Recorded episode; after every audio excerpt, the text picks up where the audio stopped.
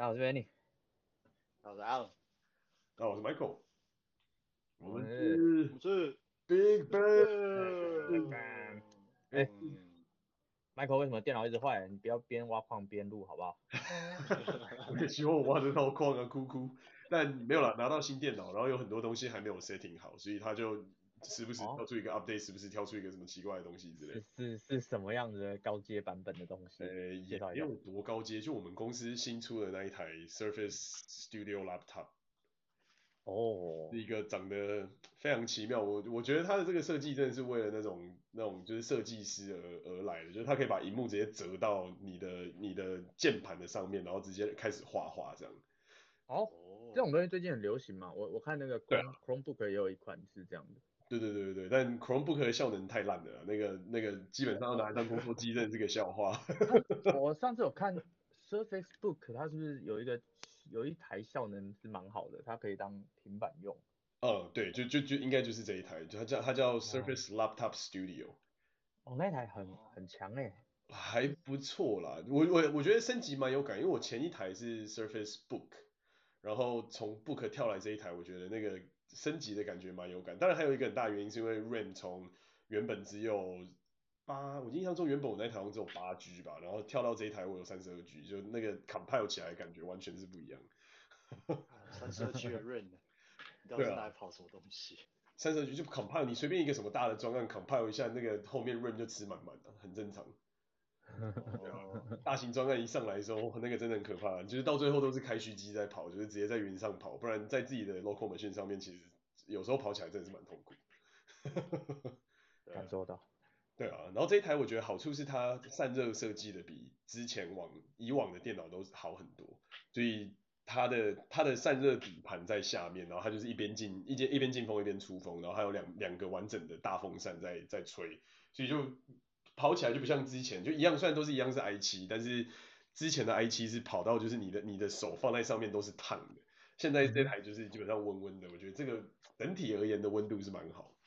哎，i 七现在是不是核心核心爆炸多？哎，对啊，现在，我印象中好像都是走个什么八 core、十六 core 之类的这种。我上次有看到一一颗三十二 core，不知道是 i 七还是 i 九。我想说，我觉得三十二应该是 i9，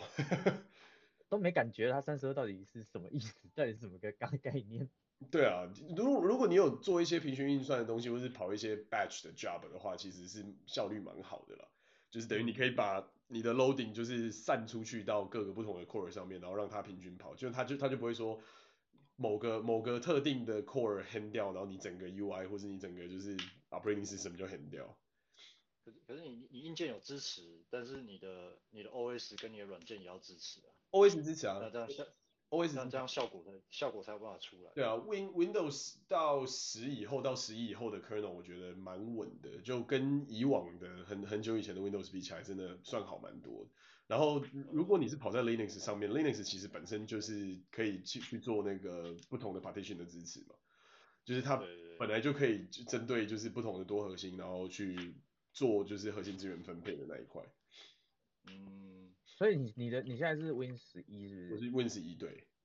哦，对啊，我觉得蛮好用的，蛮算蛮稳定的。然后因为原本那时候公司是让你，因为公司让我们自己挑嘛，就是时间到了要要你换电脑的时候，你是可以挑看你要 Mac 还是你要 Windows。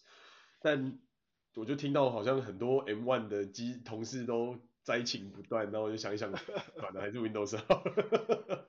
啊，M M1 有一些不相容的问题啊，我们在 coding 的时候常会遇到。对啊，嗯、就蛮蛮令人头痛。但老实说，我不得不讲，我觉得 M One 真的蛮屌的，因为它续航力真的超强。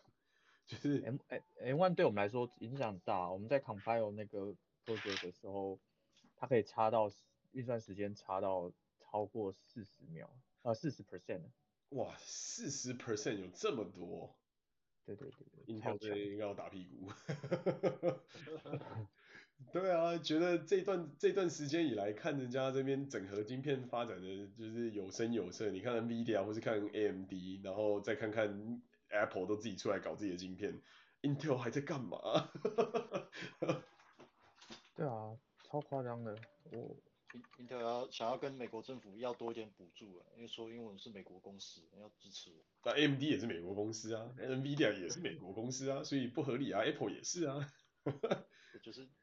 就是一种找找找借口化缘的那个状态呢。真的，我觉得这实在是不行，真的还是得要跟上时代啊，不然很快就被时代淘汰，这是非常现实的一件事。好，今天要聊什么呢？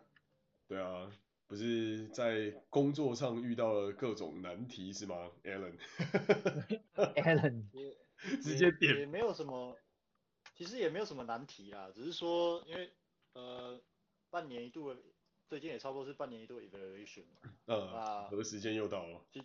对，然后最近就有想到一个想到一个想到一个话题，呃，也不能说话题啊，就是说一个、嗯、一个问。可以说是问题的点吧，嗯、就是说，其实我自己的经验还有体会和观察，就是说，在大公司，呃，我估计可能在不管大公司小公司应该差不多，嗯、就算就算在看起来很有制度的大公司，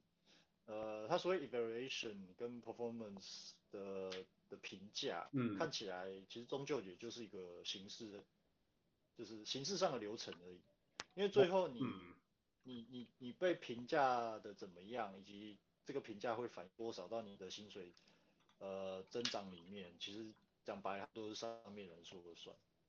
对不对？嗯嗯，某种层面上确实有这么点回事，但我觉得是跟那个公司自己对于评价机制的设计而造成的差异吧。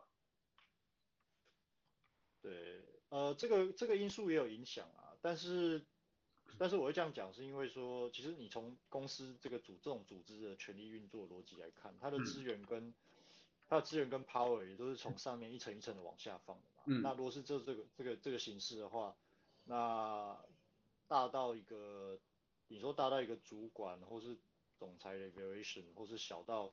小到一个普通员工的呃薪水薪水增加还有 evaluation，那其实也都是这样一层一层评价评价下来的。嗯，那资源也是一层一层往下放的。是啊，啊，所以如果是，对啊对啊，所以如果是照这个逻辑来看的话，那其实表面上看起来的，表面上看起来 evaluation 它好像是有一个规规规制可循，可是其实它它它又保保存了某种弹性，它也不能保证就是说，哦你你做怎么样怎么样，你就一定可以得，比方说 A 或是或是 B。虽然说表面上看起来有个制度说，哎、嗯，你你得到多少 evaluation 你就会涨多少，但实际上你能不能得到那个 evaluation 还是你上面人说了算，它并不在，并不完全在于你实际上真的呃 achieve 什么。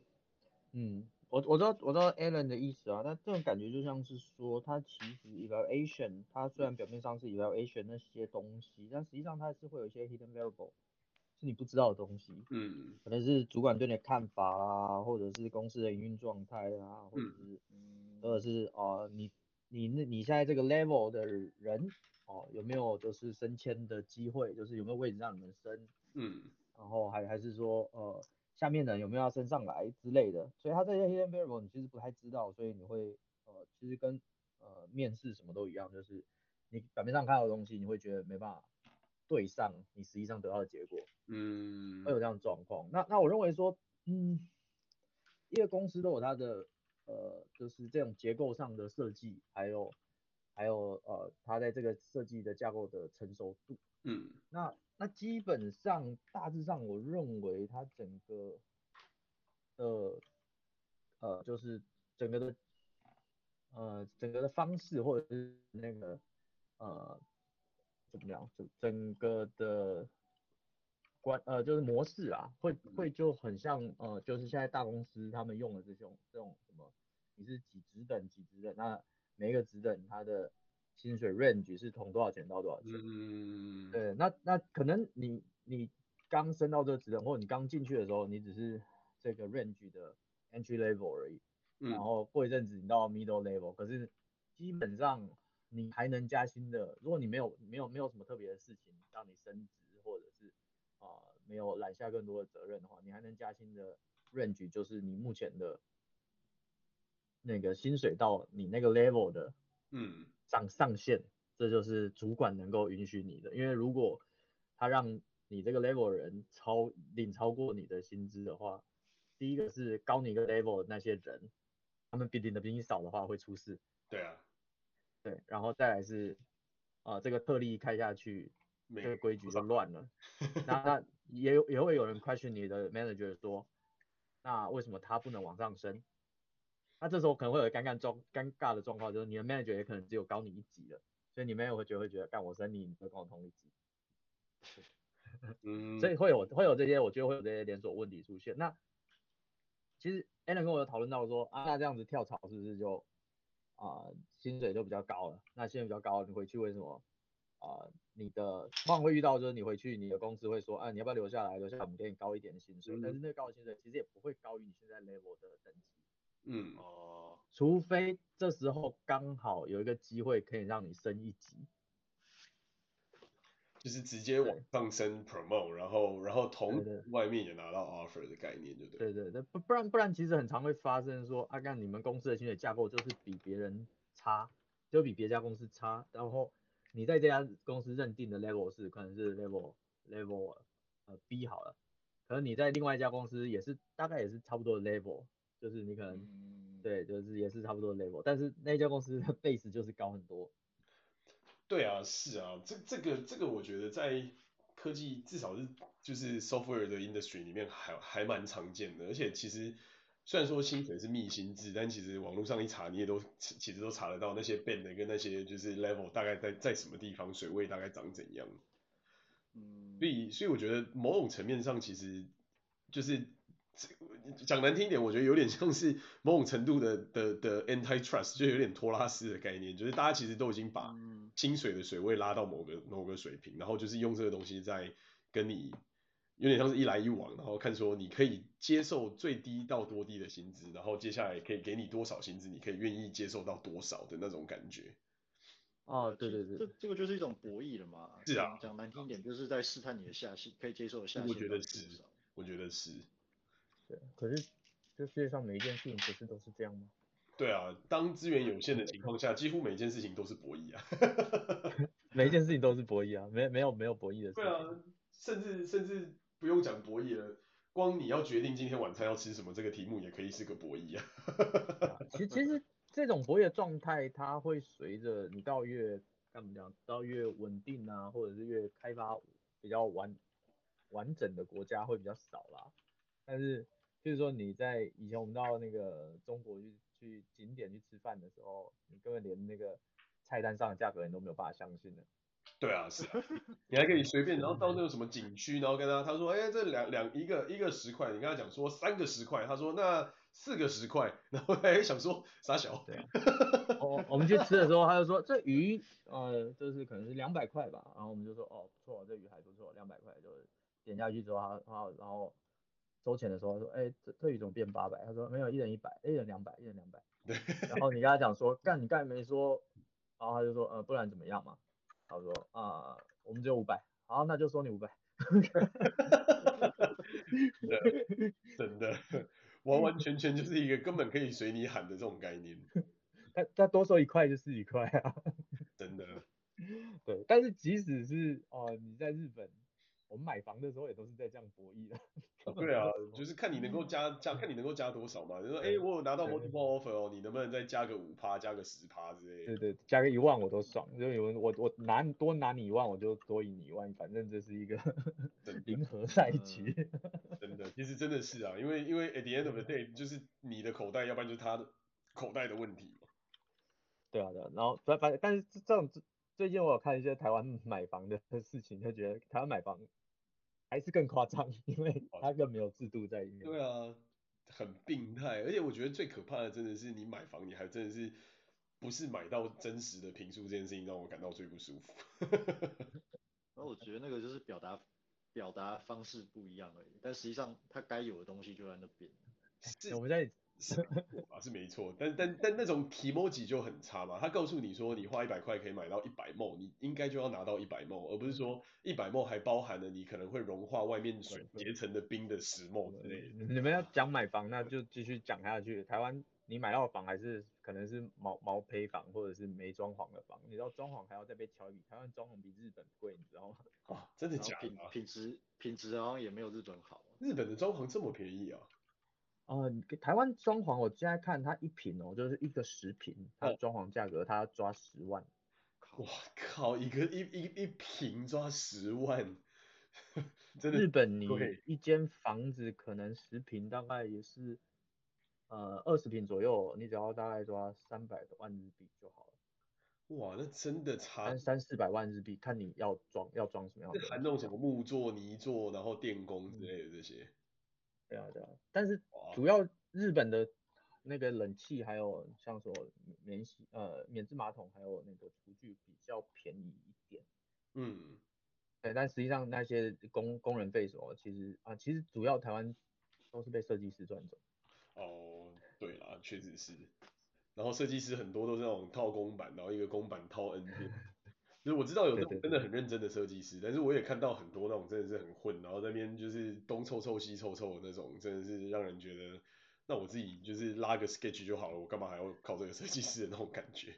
对啊，干脆干脆你自己来好了，自己去学那个 AutoCAD 看怎么拉一下。你也不用 AutoCAD 的，你就去下载一个一个一个 app 叫 Sketch。这超简单的，全部都 UI，然后就是中，甚至连那个什么各种家具、各种各式各样的那些模板，template 都有，template 都有，就直接就是 copy paste 就贴拿上去，拖拉放就搞定。对，真的。对啊，所以所以你不止被坑一笔啊，你还可以被坑第二笔、第三笔。真的，真的，哇，这个这真的这真的是这样的，因为当时我们在看美国这边的房，因为人工贵，所以这边做任何的。就是搬运或者做任何的东西，其实也是价格高的蛮吓人。那我们运气真的蛮好，当时买的时候是这个屋主，就虽然说装潢是比较比较 old school 一点的装潢，但至少它维持的很好，所以我们就觉得好像也没有什么必要去再打掉重来或者什么之类。不然算下来的那个每一个每一瓶要抓到大概也是快要两百到三百。每一个 square feet 啊，每一个 square feet 大概也要抓到可能两两三百块美金的的的上下，就也是蛮惊人。如果整个要弄下来的话，嗯，这这听台湾的我才觉得惊人。一个室内平数二十平的，它要装潢到两百五十万、三百万。我靠，二十平装两百五十万，到底是装了什么东西进去？这真的是有点让人觉得不可思议。对啊，然后 真的太夸张。好，我们把话题拉回来，就是说买房就像博弈嘛。对啊，是一个博弈呢，是，对吧？呃，回到职场，那其实，对啊，其实我觉得如果这样，那他其实就算公司内部的那种，你说加薪、涨薪的这种的这种人人际之间的互动，你跟公司之间的关系，其实那那不就很像是你当初在找找工作的时候，你你这边拿一个 offer，那边拿一个 offer，然后到到处讨价还价，然后也也是一个博弈啊。那到最后其实本质不是都一模一样。其实是啊，因为因为真正决定你的 offer 的人是还是你的 hiring team 或是你的你的 HR 的 budget controller 嘛。那嗯，那他们会不会是你直接老板也不一定啊，因为有时候有时候你的老板不见得会去 care 这个东西啊。有些人有些 team 的老板会 care，有些 team 老板不见得 care，那就跟那架构有关了。所以你谈到好的 offer 是你的本事，可是你没有谈到好的 offer，那也是你自己没有去谈的问题。呃，其实其实越稳定的公司，越大的公司，他们就越工业化。应该可以这样讲，嗯，所以你对他来讲，你就只是一个生产流程的一部分。那他们有专专业的 HR 去处理你的来和你的去，还替补你的人，A 人二号、A 人三号、A 人二代目之类的人。那当他们确立这些这些事情之后，基本上他们就只是用资本的运作在把啊、呃、你的生产力炸出来。然后当你当你今天他们也知道你你你是一个啊。呃可能是一个不稳定的东西，或者是你是一个可能一年之后就会故障的一个零件。当你今天今天要故障的时候，他们就再再再找另外零件出来替代你。但这是大公司的状况。那如果说你到小公司或新创，然后那个新创小公司有赚钱的话，在某种程度上来讲，你才有可能被他们把当做一个不可或缺的人或角色去培养。然后等到你今天真的有，呃，今天真的害怕你离开的时候，他们或者是他们在知道你要离开之前。有做好充分的沟通，然后有满足你的需求，嗯，但是但是小公司就是大家就是不稳定，容易倒，就这样，所以呃，我我觉得小公司先不在今天的讨论范围内，因为我觉得那是不一样的环境。嗯，那如果从大公司的角度来看，其实也也是这么一回事啊，因为基本上每一个每一个 team 有自己每一个 team 的 budget 嘛，然后你要做的事情，就如果说我们就单纯以 engineering 的这个这个 discipline 来来讨论，就是说，因为 engineering 不管怎么样都是 cost center 嘛，就是你是花钱的单位，所以对，一定是一定从 HR 的角度来讲，一定是能够花最少的钱，能够做出最多的事情，对他来说是效益最大的。那这件事情基本上就反馈到，就是你的能力能不能同时嘎很多个专案，或者是你有没有这些令人炙手可热的特质或是才能。那如果有的话，你的议价能力当然就好很多；如果没有的话，那当然就只能说很不好意思，你会过得比较不舒服一点。因为基本上在大公司的逻辑里面，他希望的是相对稳定的环境。那稳定的环境。的问题就是你的，比方说不管是升迁也好，或者是进阶也好等等的这些过程，可能都会相对比较缓慢。对，就是它就它就不会是以一个强力的 growth，就是成长或是增长为最主要的目标。它的目标可能是我要 maintain 目前的所有的这些 customer base，我要 maintain 现在目前所有的这些产品等等等。那如果你刚好是在这样的团队，比方说像我们公司就有很多这种样子的产品嘛，比方说 Office 啊、Windows 啊之类，那对你来，对对公司来说，你的贡献可能就在于能不能把这些 operation 做好，能不能 automate，能不能把十个人的工作变成八个人的工作，等等等，然后把这些多余的剩就是 free 出来的人力去做一些新的创新，然后做一些新的尝试。那如果你恰巧就是在做这些 operation 相关的这些人，当然你还是会拿到一定程度的升迁，还是一定会拿到一些 compensation，可是你所 sacrifice 就你所牺牲的那个部分，可能就会是。成长的可能，或者是一些快速跳级的可能，因为对你对对公司来说，你的目你的存在的目的目的是让公司可以稳定。那今天如果没有你了，可能就是再找一个类似的人，然后来替代掉这样的工作就好。但是相反的，如果你是在一些 revenue center，或是如果你是在一些比方说新产品开发，或是这些这种新新的研发等等的这个部门，那公司，你对公司的贡献，比方说你产了一个新产品，可能这个产品以前没有，可是你一一这个东西一出来，哎，马上第一个月带来一个 million，第二个月带来十个 million，第三个月带来二十个 million，那这种翻倍的成长的这种 growth 的过程，你你对于公司的贡献就相对就大很多。那当然你在职涯上面能够往上跳的速度就快了。对，不过这说到这些，我想要补充一个点，嗯，就是说你客客观来讲，呃，你对于你的公司还有 team 有实际上有多重要，以及就是你有没有认知到，就是这个这个重要性，以及这个重要性可以给你带来一家能力，这其实两回事。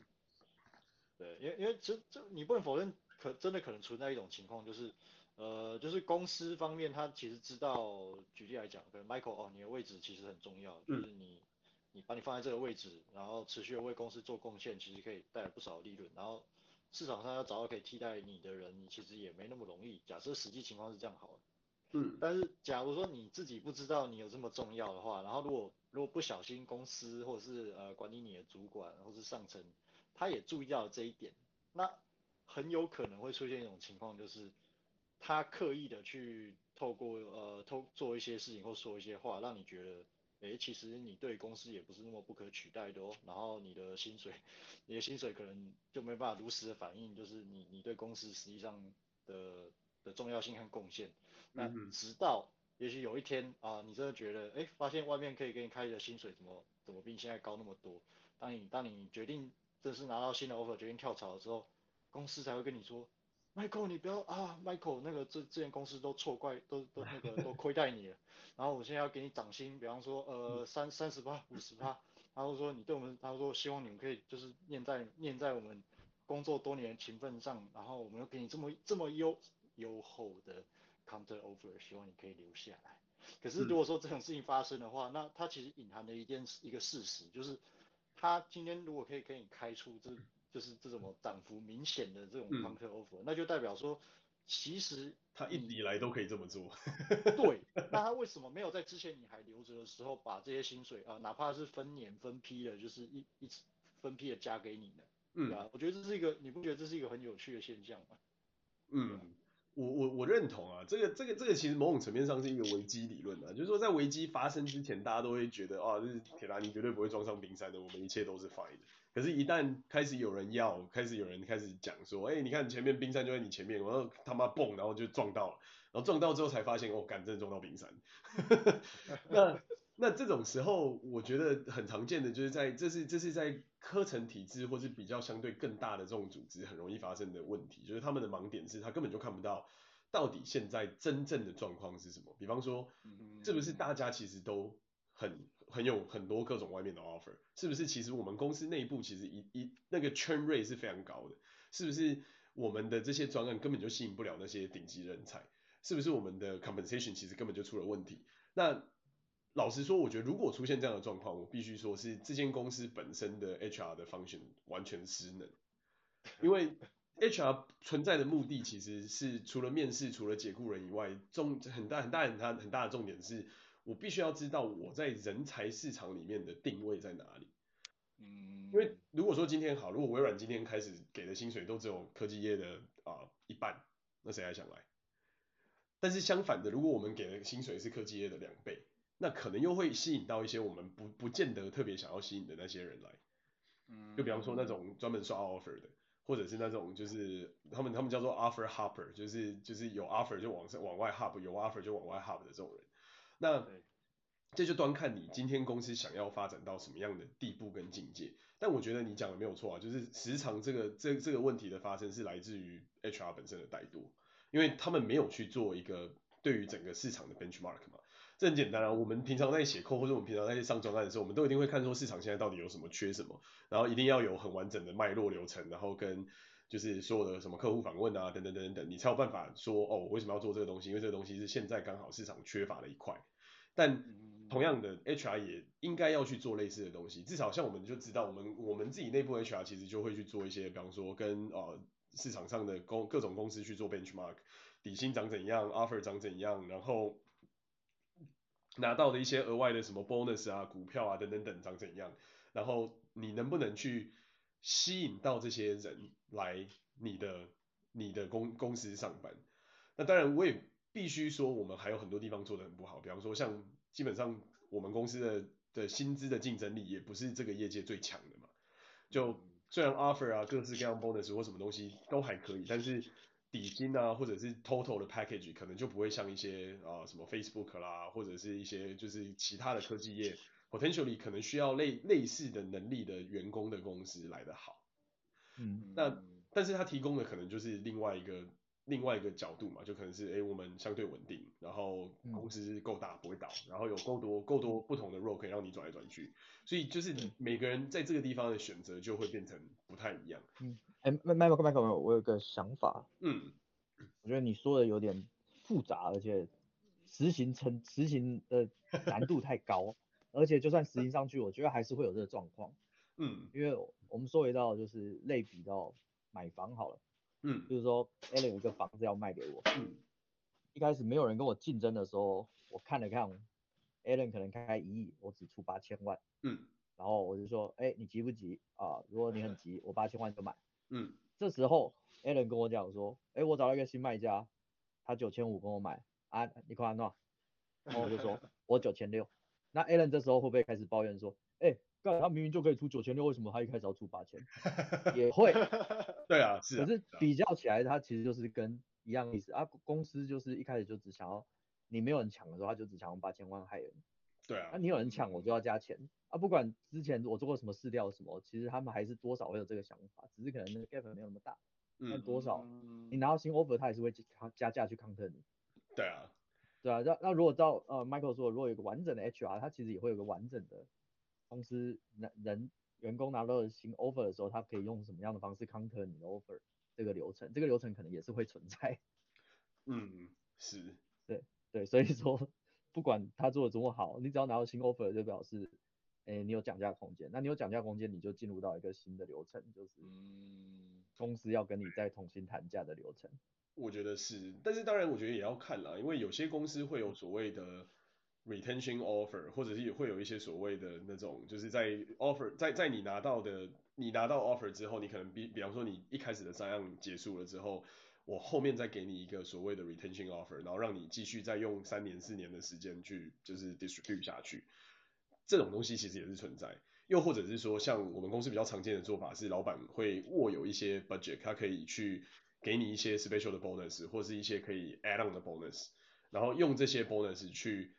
创造一个让你相对难以离开的环境。比方说，像对我来说，如果我今天要离开，我就等于我可能接下来四年内会进来到我账户的股票，我都必须要算进去，那才是我完整的跳槽的成本。嗯，就等于说它加增加了机会成本在未来的几年，然后让你感觉说，我如果今天真的要跳，那我可能就要再有更高或是翻几倍的 offer，不然可能我翻一倍可能都还不划算的这种感觉。嗯，或者可能多给你一些期权，然后设立一些规矩，比方说，对啊，呃，这个期权如果你你现在就兑现的话，你可能只能拿，比方说一股或十股，然后可是如果说你晚一点兑现，比方说四五年后你再兑现，你可能就可以多拿好几倍这样子。对啊。这这个就是典型的亚马逊的做法，亚马逊的玩法 就是我先给你 sign on，然后看起来好像就是那个 sign on 很很诱人，可是你仔细看，它底薪其实是所有科技业里面最低的。好，然后扣掉底薪的部分，剩下全部都是 bonus。那这个这个 sign on 的 bonus 跟这些额外就是给你的 guarantee 的这所谓的 RSU，它是用一个五趴十哎五趴十趴，然后接下来好像四十五四十五四十五的方法来算，还是三十五三十五的方法来算，那。五趴十五，五趴十五，然后四十五，四十五吧，好像还是五趴十五，三十五，三十五，五趴十五，三十五，三十五吧，好像应该类似是类似是这样的方法。好，那用这种方法来做，就很典型的，他不会在第一年给你你说会拿到的东西，所以你不管怎么样，你一定会留三年，因为你留三年就大概拿回一半。哦。所以你很多人都是，你看亚马逊员工几乎都是做三年就跑，绝绝大多数原因就是因为这样，第一个是因为他文化真的很糟，然后第二个是因为。他刚好到三年，就是我可以拿到至少超过六十 percent 的我该被拿到的东西。然后说员工其实也会理性计算，然后其实公公司他透过这个制度设计，他他搞不好也看到了这一点，他就是双方双方其实都双方都是一说上啊，对，你可以说是达成一种一种神奇的默契吧。对啊对啊，我我觉得完全是这样啊，然后然后公司就会用这种方法来怎么讲，就是。变跳吧，就是就变得很糟糕，就是让这个东西来，然后把它变成是一种我要留人，我要给你 offer，但我又不一次给你，所以让你可以至少待在我这一段时间的这种概念。嗯，对啊，老实说我是觉得蛮蛮贱的啦，因为在我们公司的做法就是就很简单，就是就是四年，然后就是一次二十五 percent 就这样，就是他没有什么，他没有什么。没有什么美感，也没有什么，也没有什么 gimmick，基本上就是哦，我答应你多少就是多少，就是啊二十五、二十五、二十五、二十五，然后每年就是你拿到你该拿的二十五这样。嗯，对啊。然后你刚才讲的，其实我也遇过啊，就是我当时在要跳出不同的 team 的那个时候，其实就是类似这样的概念，就是我已经拿到外面公司的 offer，然后那里面公司的 offer 也拿到，可是那时候 HR 就给了一个很烂的，反正就是给了一个超烂的 package，我就觉得你在你在开我玩笑嘛。然后我就把外面的 offer 直接寄给他，我就说你你哎，历史这个东西你至少要 match 吧，如果你没有 match 得了的话，那我干嘛要留在这里？我干嘛要在那边跟你那边 suffer 这有的没的？那老板当时的 hiring manager 人也蛮好，就蛮支持我做这件事，所以他就拿去 match，match 完之后，哎，比外面还好，那我就觉得那那就那就可以留下来啊，然后薪水当然也就一次一次跳了几十 percent 上来嘛。哦，对啊，所以我觉得这也是另外一个 paper，就是说如果你真的有想要在社内转职的话。你也可以考虑先去外面刷一轮 offer 回来，然后对拿到 counter 拿到 offer 之后，你就可以跟你们公司内部去谈 counter offer 的这件事情，就说哎，我拿到 offer 了，我可能想走啊，那你有没有什么方法要把我留下来啊之类的？嗯，对，那当然也要看啦，因为也我我有听过有些同事遇到那种真的很垃圾的老板，他就会。在这种在这种状况之中，就比方说给你比较差的考绩啊，或者给你比较烂的 bonus 啊，或什么之类的，就是就有点像是他的 retaliation 的这种概念。那当然每个公司的设计不一样，我觉得我们公司是给我们 direct manager 的职权确实是还蛮大，所以这个也是自己要小心的部分。嗯，对啊。所以说到底，终究还是要靠讨价还价。我觉得是，我觉得一方面是你要不断的刷 visibility，就是你要让大家知道说你有 vis 你有 visibility 在。但是另外一方面就是讨价还价，我觉得一直一定一定是存在的。这这这个，我觉得在人生中几乎没有什么东西是不用讨价还价。嗯，所以生活很累，就是因为这样。对啊。不不过我之前我之前学呃我之前的体悟体悟到的一个智慧就是啊，如果说嗯、呃，就是如果说你想要进大公司就是稳稳待的话，然后但是你最好的应该说。我我领悟出来最佳策略就是你在进公司之前的 offer，你最好就要尽可能把它拉到最高，而不要对于进去之后你可以被升多少、哦啊、有太有太高的期待，因为那个东西不是你可以掌控。说真的，其实是其实是很多人都讲说你一开始的进来的 offer 是蛮 key 的，因为你一开始进来如果好，你后面要就算调整你也是相对比较舒服一点。哦，对啊，因为因为后面的后面如果是算涨幅的话，那这个涨幅也是 based on 你现在的底薪啊，所以你底薪越高的话，那其实对你越有利。但也不一定，因为哦，你说可能接近上限是不是？对，因为我也有遇过一个 case，也是我另外一个朋友，他是一开始进来的时候，哇，谈了一个真的很好的 offer，结果他这几年的就是加薪幅度都很小，就是某种层面上，我也不知道是不是因为他们 team 开始在转型或者怎么样，然后也不知道他对于公司的贡献到底如何，但是。可以知道的是，他也也会某种层面上的把你的薪水拉到接近平均值的角度。就是你在一个 team，如果你的薪水太低，那你一定会被拉上来。可是如果你在一个 team，你的薪水太高，可能 somewhat 我不认为那会是对你来说是一件非常非常好的事。除非你的公司叫 Netflix，Netflix 这间公司的操作逻辑跟别的公司是完全不一样。可是我觉得看你用什么角度来想啊，因为。因为如果说像像那个 Benny 讲的，如果说你你你每进进来的时候，你对应的职级都是有一个薪水的上限的话，那呃先不管你能不能够超被 promote 到超过你你预计要进去的那个职级，嗯、那我我个人认为最好的策略还是你进进去的时候，不管你对应什么职级，你尽可能把你薪水拉到那个上限，对，而不要去期待就是说你进去之后啊、呃，然后可以再调调调调调。对啊，因为因为就像我刚刚讲的，那个后面那个不是你可以控制。哦，对啊。那如果说，对啊，那如果说如果说你真的想要再更，呃，就是再更进一步的话，那你可能就是要被 promote 嘛。那那这个东西，我觉得呃也不是，也不是完你可以完全控制，但是你可以努力去争取。可是那如果说你一进来的 offer，你拿到的薪水就很很接近于你你对于那个职级的上限，那那其实对我来讲。我会觉得哎很 OK 啊，尽管进去之后你可能做了几年，你的因为因为你薪底薪本来就很高，相对相对偏高嘛，那嗯就算要涨，你可能也就涨那么一点点，但是对我来讲，呃好像也可以接受，因为这总比你进去的时候比较相对比较低一点，然后公司就再再慢慢把你把你涨上来，嗯，对吧？嗯，我觉得确实是，我觉得确实是，就就不管怎么样，你还是心里好过一点嘛。但是但是很困难的一点是，你也很难知道说这个职级的上下跟上下限到底在什么地方。老实说，就即便我嗯嗯，这个就要看你资讯收集能力了。就是说，你可以大通过大概比对，然后大概推算的出来。你可以推出一个大概，但是就是你也很难知道说真正的上限跟下限到底会在什么地方。就是当然有很多地方可以，就是说啊，这个 band 可能大概上限就多少，下限就多少。可是。我也试着拿外面的那些资料跟我认识的这些同事来对比过，那要么就是这些资料其实不是特别完整，要么就是这些同事在胡乱我，就是只有这两种可能。但是很多同事又给我看了他们直接的 W two，所以我又觉得某些程度上，其实你在那个职级里面的空间其实是可调整性还是非常大。也也就是说，任何制度虽然说制度是存在，可是人治这件事情本身占有的。分量还是大，还是大的，嗯，就是就是有情情报战啊。如果你可以黑，对，你可以黑，你可以黑个那个呃 HR 部门的里面的系统的话，你就可以看到他们全部的内部文件。对啊，对啊。可是，嗯，可是这样听起来，Alan，你到底所谓追求的一个公平，或者是嗯，你你是到什么样的点你会满意？你是追求一个 local max 吗？就是说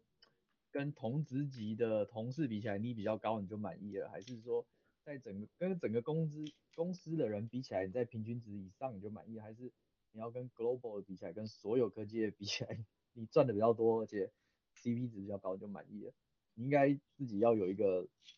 一一一个尺或者是一个标准，不然怎么怎么比都比不完。对，我同意啊，就是你要你还是很清楚知道你自己想要什么。对啊，因为因为比较最后你就跟那种。就是在收租的比，你永远都赢不了。看那个收租的超强啊，而且说不定他们还有什么瑞士银行账户，然后钱转过去再转回来，连税都不用交。对啊，你们他会发现你的办公室，你们公司办公室都会跟他跟他加租的。你说的是你你说的是台湾那个产条啊，是不是？很多啊，产条一堆。哦，虽然说这个有点离题啊，但是我之前呃。我我之前遇过一个文山区的地主，他跟我聊过，他说他年轻，他年轻的时候，他现在已经有六七十了吧，然后他跟我说，那个台湾大学校本部罗斯旁边罗斯福路就是公馆夜市那边，嗯，现在现在那个应该应该已经算是爆炸值钱的地段了吧，这个应该没有人可以否认的吧，嗯，对吧？他说。他说那个时候二战二战刚结束，呃日剧呃快要结束，然后日剧日剧时代的尾声，还有就是那个国民政府来台初期，他说那段时间，他说公馆那边根本就是一片田，然后那边地是没有人要，嗯，就是一片一片，你可以说荒地或者是闲田嘛之类那种地方，然后他说他说那个时候，呃你只要你如果想要那边的地，你你只要去政府那边登记，然后呃登记一下，然后该缴的税你就缴一缴，这样就好。嗯，对啊，然后，然后，但是谁想，但是谁会想到，就是你说几十年后变成现在，变成现在这个样子，啊，有时候有些时代的机遇啊，你你没有那个眼光，你没有那个抓住那个抓住那个机会，就这样过就过。才才是才是之前那句老话讲的嘛，在风口上连猪也会飞的概念。对啊对啊对啊，讲讲老半天就是一年加个，比如说加个几百万台币的薪水，还不如你找一块地，或者是。你你光是在台湾，你二零呃二零零八年买房子跟二零二二年买房子这些差距你，你你赚一辈子都补不回来。真的，你零八年的时候 all in 美股，你随便啊 all in Tesla 好了，你可能现在躺着，你的你的你的收入跟你所有就是 Tesla 的股票帮你 split 到现在的股票都 远超过你任何一年可以赚的薪水。对啊，就是对啊，所以所以我我我意思是说，像这种东西大概就好。对，不用不用真的到最佳化。对啊，所以因为因为因为它有有些有些大的东西搞不好我们没看到，在大的东西上面损失的会远比你追求在计再去计算这些小呃比较小的部分或者是比较细节的薪资数字，嗯，差异的更大，呃，影响你一辈子影响更多。对，我不过回到我们刚刚讲的那个话题啊，就是说。呃，因为你刚刚问我说，实际上我追求什么嘛？那嗯，这这边我可以说，我其实追求的其实是一个，你说工作跟生活整总体的一个平衡，呃，就是说，呃，这个工作相对于我付出的时间或精力来说，我可以得到薪水，呃，如果至少从我主观的感受啊，如果是觉得 ACP 值还蛮不错的。那然后我生生活上各种开销，其实我想买的什么东西，大致上都可以买得到。然后衣食无衣食无忧，又有房子住，其实我就不会去，我以我个人生活层面来说，其实不会有什么太多的抱怨。可是，可是其实中，呃，但是放在职这个事情放在职场上，就是，嗯、我觉得都牵扯到另外一个话题，就是好，假设假设你心里真的是这样想，就是你你其实你对目前的。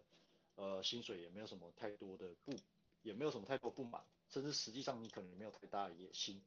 但是这件事情，你是不是该让公司知道？我觉得那是另外一个，我觉得那是另外一个课题。因为我觉得他，我个人看法是啊，如果说你心里真的没有太多的追求，然后或者是其实你你现在实际上的经济状况还蛮依赖于你现在这个公司的话，那那我觉得虽然这样讲有点心机啊，但是。我个人认为，你要保护自己最好的做法是，你千万不能让公司知道这些东西，因为，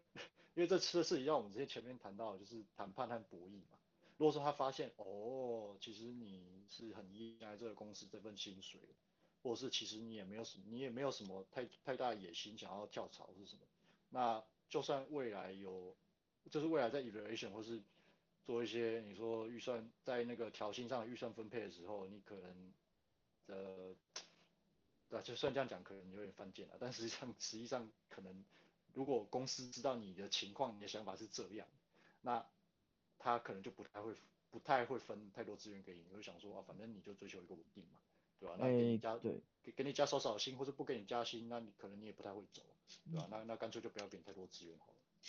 对对，我说一下我的想法。其实我想法比较单纯，就是基本上公司不太会从你的。不太可能从你嘴巴里面得出这样的话，但是他他之所以判判判断，应该只是说你你在同 level 或者是同时期进来的人或同阶级的人的表现里面，到底属于哪一种？如果你都是高于平均的，那你通常都可以拿到一个就是平均以上的加薪。我觉得这这是公司最容易做到的一件事，而且基本上也不太会出错的事情。嗯、那那如果你表现出来，你就是在养老，那但那意思就是说你的表现是低于平均的，就是说，对，呃，我们就写成是好了，啊，干人家人家一个月上三十个 commit，你你你一个月只上三个 commit，那你就算你不说你在养老，公司也知道你在养老，公司也会用养老的方式对待你。对，那那基本上就公司是很容易保证这件事情，但至于它的基数，比如说加薪的基数是多少，那就是就是就是我们刚才讨论的公司到底重不重视你们这个啊这个这个事业，或者重不重视你们这个 team，或者说你们这样的人才，它的基数就会不一样。但但基本上他一定能做到的是说，你表现的是高于平均，你也可以得到你那一群平均里面比较高的 evaluation。高于平均的 evaluation 的加加薪，这个我觉得是没有问题的。所以，对对，呃，所以基本上，对，就是你说到养老这件事情，他他不可能从你嘴巴里得出，他只能从你表现里得出。那你要表现的就是在养老，或者是你觉得你们公司平均的 workload 不合理，那那那这件事情看你要革命还是要换间公司。是啊，是啊。就是就是你还是得要去思思索说你想要的东西到底是什么。然后如果今天你已经是表现在平均值以上，可是你却拿的是平均值以下的收入的话，那我觉得，要么就是你要跟你的老板认真的谈判这件事情，要么就是真的要想想着是不是有别的地方可以去，因为 maybe 这是这间公司可以给你的最大的上限。不过 Michael，你刚刚点出一个点出一个很有趣的点，就是说呃，你说跟市场市场的行情比较嘛，那。嗯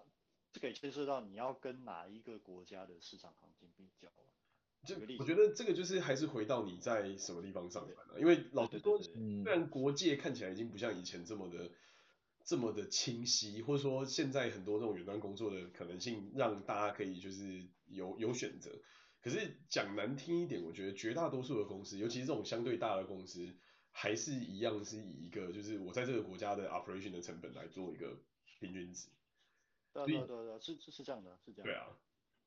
所以就是很很很遗憾的，就是因为这样子的比比较值，所以普遍来说，你的比较的基准就还是在锁定会在那个那个国家所带来的平均收入之上。嗯，我我我我我我我知道 Alan 大概想要说什么，但是说呃在不同国界，他可能有不同的薪资水准。就虽然你的做的事情可能是差不多的事情来说的话，薪水可能就有很大的落差。比如说在美国。在中国或者在台湾，那但但是相对来说，另外一直在想要提出来是说，啊你们公司的它到底它的获利状况跟其他公司的获利状况不同的情况下，也会导致你你们你就算做类似的事情，但是得到的报酬或者加薪的幅度是会有很大的差异。那这时候你应该除了就是跟公司争取。但是基本上公司可能就一因为这些状况我没有办法给你之外，你应该要呃认清，就是自己在的产业、自己在的区域，还有自己在的公司，它是不是已经啊、呃、就是遇到瓶瓶颈或者是到顶了？因为因为因为这样的状况下，你说自己不认清，然后你还他们整天说一起努力，你还说 OK 一起努力，那那你。你被骗，你其实不太冤呐、啊，因为 你的问题就久了，时间久了，你的问题是比较大的，你知道吧？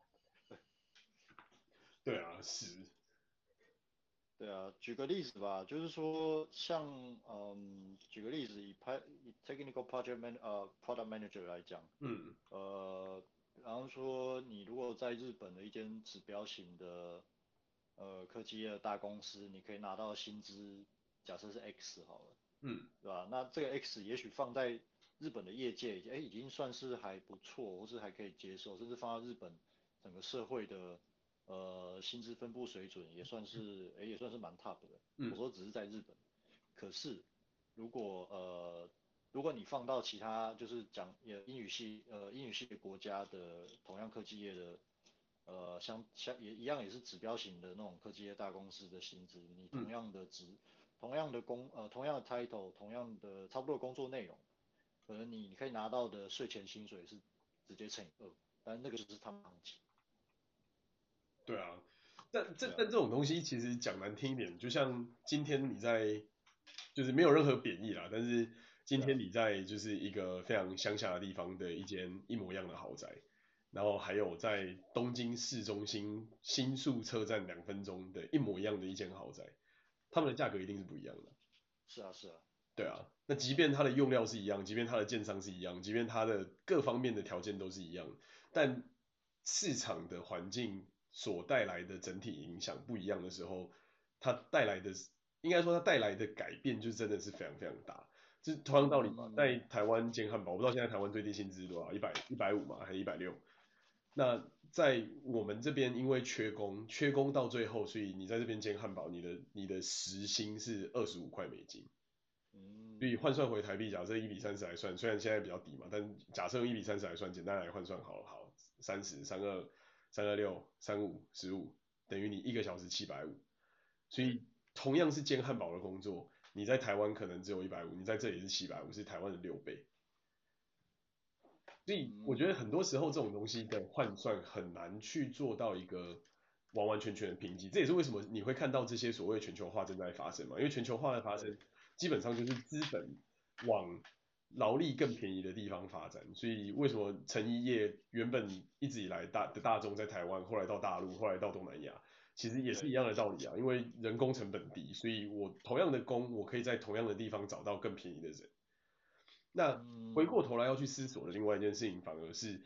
那你做的东西是不是真的有这么的？不可取代，或者说你你的东西会不会能够很大很容易就被大量的复制、大量的创造出来，然后你的你的存在本身就成为一个没有什么太太太大必要的存在。这个其实是一个我我也一直在思索，我觉得很担心的事，因为我们的工程团队在在全世界各地都有嘛，可是你就会看到，诶，在德州那边也越来越大，然后在呃。不管是上海啊，或者是在啊、呃、那个印度啊之类这些工程团队都变得越来越大。那当他们越来越大的时候，你就会发现，哎，他们普遍而言 level 都比我们这边的 level 再稍微差一些。那这样子的情况下，是不是代表他们也领的钱也也领领的比较少？但是如果他们能够提出的贡献跟你能够提出的贡献接近的时候，那你就危险。对啊，CP 值的不一样啊。对啊。所以我觉得这种东西真的是回到资本市场的最核心，就是说要要去米平这这件事情，唯一一个有可能的状况是，当大部分的人类可以用类似的能力跟语言沟通，然后 demonstrate 它的 capability 的时候，才会慢慢发生。当然，这个在一些小公司，尤其一些新创公司已经在发生，就是因为反正我都可以远端嘛，那我就是看你哪边的人强哪边，我就抢哪边啊，然后哪边的人强，那我有可能。就把研发中心开在呃台湾，开在越南，开在泰国。可能我一在这里，美国在这在同一个地方请一个工程师的钱，我在台湾可以请三个啊。那、嗯、那我为什么要在美国开研发中心？其其实你说到一个重点，就是在在 remote work 这种工作形态越来呃越来越新奇或是普遍的这种趋势之下，嗯，那这个工作怎么讲？工作岗位的这种地地理区分，它的它就会越来越模糊。举个例子来说，是啊，是啊，呃、就像你就像你刚刚讲的，印度很多呃 CP 值超高的工程师，那过去过去大公跨国公司它营运的思维可能就是呃照地区，然后这样分分分，然后看你这个地区的生活水准怎么呃生活呃物价生活水准什么，然后你去去去做 local high。可是目前目前这种情况是如果如果你以 remote work 为基准，然后去做去做全球的这样营运，已经成为一种常态的话，那那他这个思维很容易会往另外一个方向转，就是说，哎，发现他会发现，就像你刚刚讲的，哎，发现其实一样的事情，一样是写 code，那我把我工程团队的主力放在放在印度，那可能有一点时差，但是你是一直就是那个你效益，你成本效益算一下嘛，如果说你觉得这个时差不会给你带来太多的不方便，啊、那那相较有花的钱，我可以得到的。我花了这个成本投资，那我可以从那边得到的收益，诶，如果说这个 CP 值发现比在美国还有一个工程团队更好的话，那站在资本的角度来说，他有什么理由不这样做？没错，反正大家都 remote 嘛，有差吗？你你是在美国的波特兰还是西雅图，跟你在那个班加罗呃印度班加罗尔有有差吗？没错，没差没差，对啊，对啊，没差。所以所以所以说，基本上像这样子的事情，或者是，基我我们在讨论的这些。这些问题或者是这些现象，在跟以前比起来已经好很多了，因为全球化的关系。嗯。再加上呃 remote work，然后再加上可能数位货币的兴起，整整件事情比以前更好。那如果以后未来的科技在发展下，像我前两天看到那个呃，Elon Musk 说要做那个 Starship 的那个，嗯嗯嗯呃，那个那个港口，那那个港口他说，哦，我我现在主要用 Starship，然后到世界任何地方我都只要半个小时就可以到。嗯，哦，对，然后未未来这这些东西在就更进一步的弭平交通上的困难。对啊。对啊，然后然后 Starship 附近的土地又会再发展起来，变成新的城市之类的，那越来越来越来未来会越来越自由。那目前还是有一些呃甩不开的东西，但是呃最少呃我们我们出国或者是做 remote work 机会比以前基本上大了很多，机会多了很多，所以你有有有办法有办法有能力的话能够找到，但是这个工作虽然不多了，但是你说。运气好又可以找到一个这样的工作的话，你是可以在当地 当土皇帝。对啊，对啊，所以所以话说回来，如果如果以呃以写 code 工程师的这个工作受到挑战来说，我我个人认为啊，像在以总部在美国这些科技大公司来说，他们应该还是会留呃留一部分的核心开发团队，但是他们留的理理由可能就不单纯就是 CP CP 值之类的，因为就比方说核心的一些代码或者是技术，他们还是会希望养养掌握在就是自己自己养的那个直系部队里面，类类似这种概念嘛。其实是的，其实现在现阶段你看到的大部分我们会在这边的都是因为有一些特定的 clearance，或者是他做的东西有某某些机敏性，就是他不会把这些东西全部都。直接放到别的地方去，尤其我们有很大的工程团队在中国，那有时候就是你要怎么去确保这些东西不会被其他人拿走，或者是不会被其他的政府，或者不会被其他的公司带走，这这件事情本身其实是本相当困难，所以也就会有很多的，比方说你要特殊的 access，你必须要有特殊的一些啊、不管是过不管是过程啊 process 啊，或者是各式各样的 clearance，你才有办法 access 到一些特定的 information。我觉得这种这种。场景只会越来越常见，那当然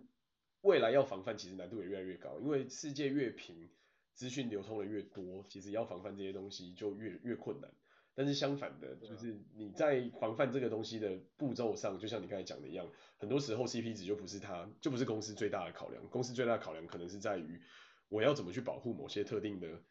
比方说算法啦，特定的人啦，特定的发明啦，特定做出来的东西啦，在这边的 integrity，然后不会不会受到变动或影响。对对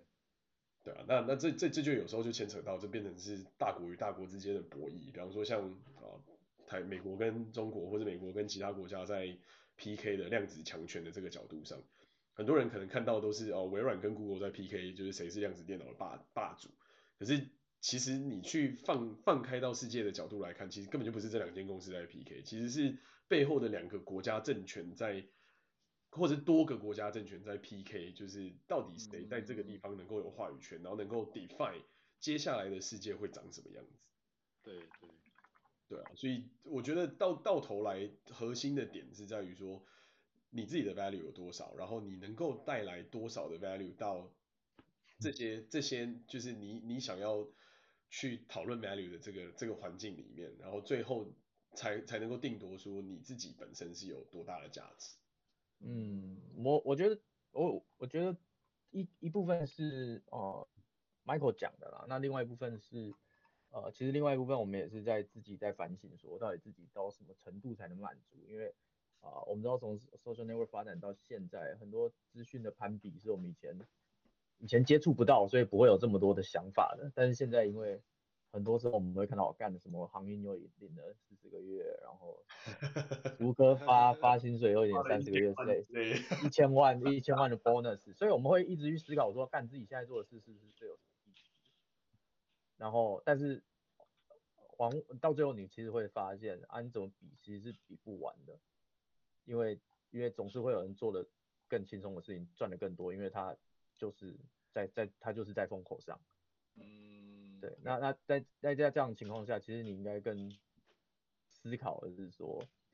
呃，到到底你你自己的平你自己的平衡在哪里？然后在什么阶段啊，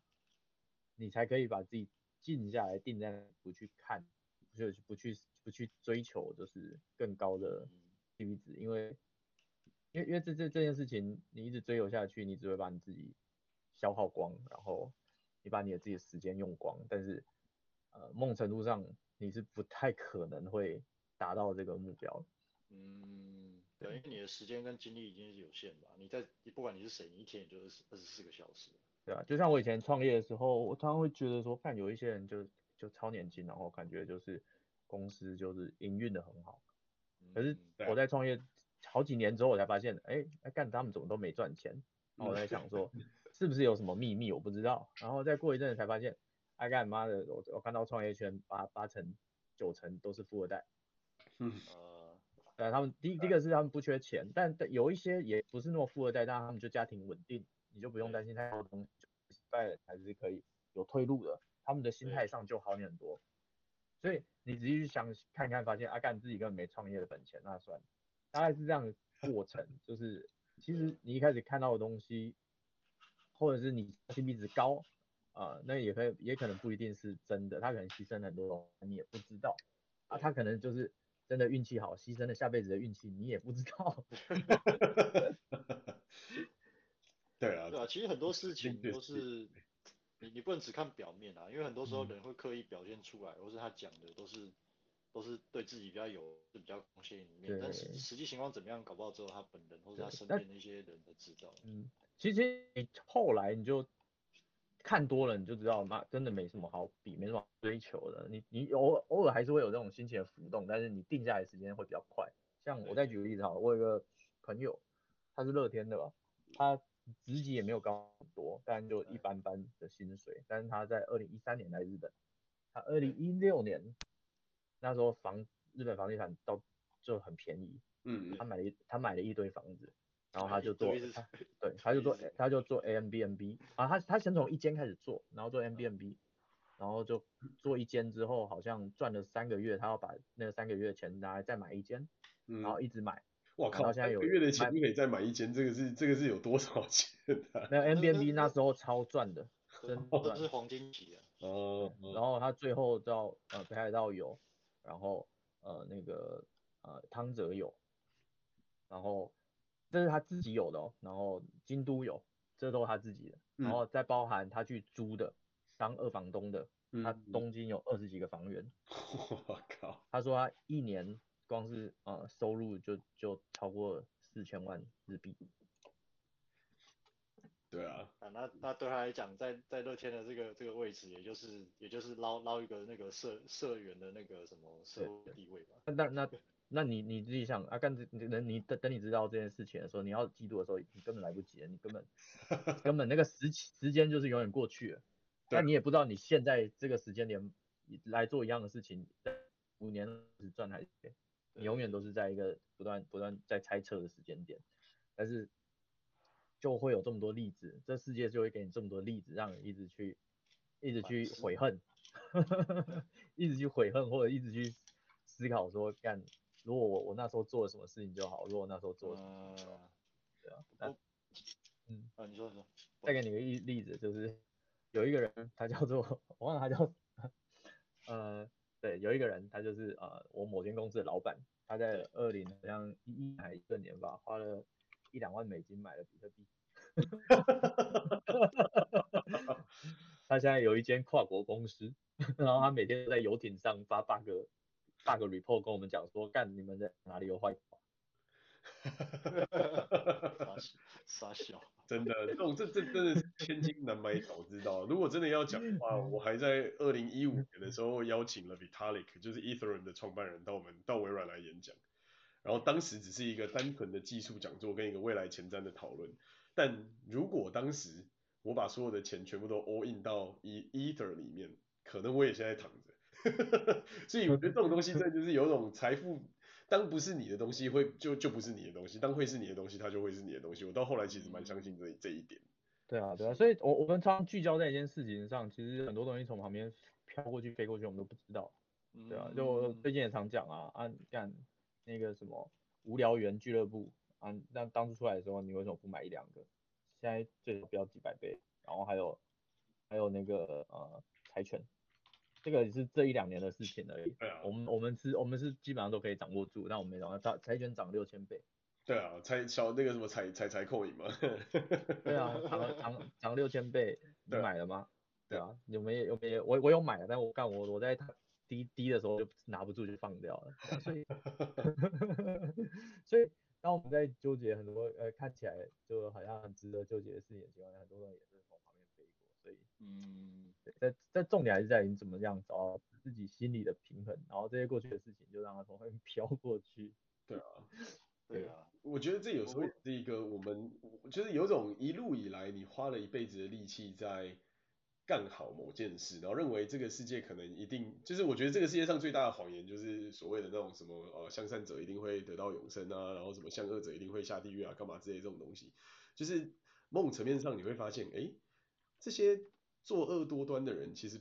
反而有时候不见得会过得比那些就是做做了一堆善事的人来的差。然后同时，他们可能还掌握到这个世界很多的资源，或是权限，或是有的没的东西。那我觉得从另外一个角度上来解读，其实某种层面上就是因为他们抓到那个时机，抓到那个时候会流行的东西是什么。但这个跟这些行为，或是跟就是你的努力，或者说跟对这个世界有没有贡献，是不是能够画上等号？我我有时候觉得这其实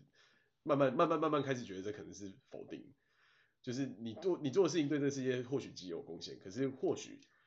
你所获得的，或是你所得到的东西，不见得是你所想象的，就是这么有贡献的存在。嗯，对啊，因为因为我我我觉得你刚刚讲的那个，我想简单评论一下，就是说善恶这个东西，我觉得是主观的，因为你有时候你做一件善事，你你认为是善事，可是在某些人眼里看来，搞不好它是它是坏事，那反过来也可能是一样的，对吧？但是呃，啊，还有另外另外一种情况就是。呃，就算就算我们从上帝视角来看，也许你做一件事情确实是对这个世界或者很多人有贡献，但是这个贡献会不会换换呃转换成就是比方说金钱上的报酬，这就是另外一回事，对吧？或者是或者是呃，或者是你做这真的做了贡献，但是这个社会会不会给你这个社会大众或是真的受到那些恩惠的人会不会愿意给你 credit，或是或是给你一些什么正我们所谓的善良或正正面的反馈？这也不好说，对吧？所以很多事情不不一定啊，对吧？嗯，对啊，所以这这是这社会太主观了，而这个这世界其实是主观的啦，其实，对，其实这些东西搞不好都不是真的。对啊，所以某种层面上，我反而觉得就是尽可能的在你能够生活，在你能够做事，在你能够玩，或者在你能够有有有这么一切的 resource 的时候，好好把就是你自己该享受的东西享受结束，我觉得反而哎，对，比较来说一件事情哈。那个今天看到一个消息，说 Google 要取消联合招募。什么什么东西？联合招募？Google 要取消他们原本的招募制度啊，是那种 Global，然后那个那个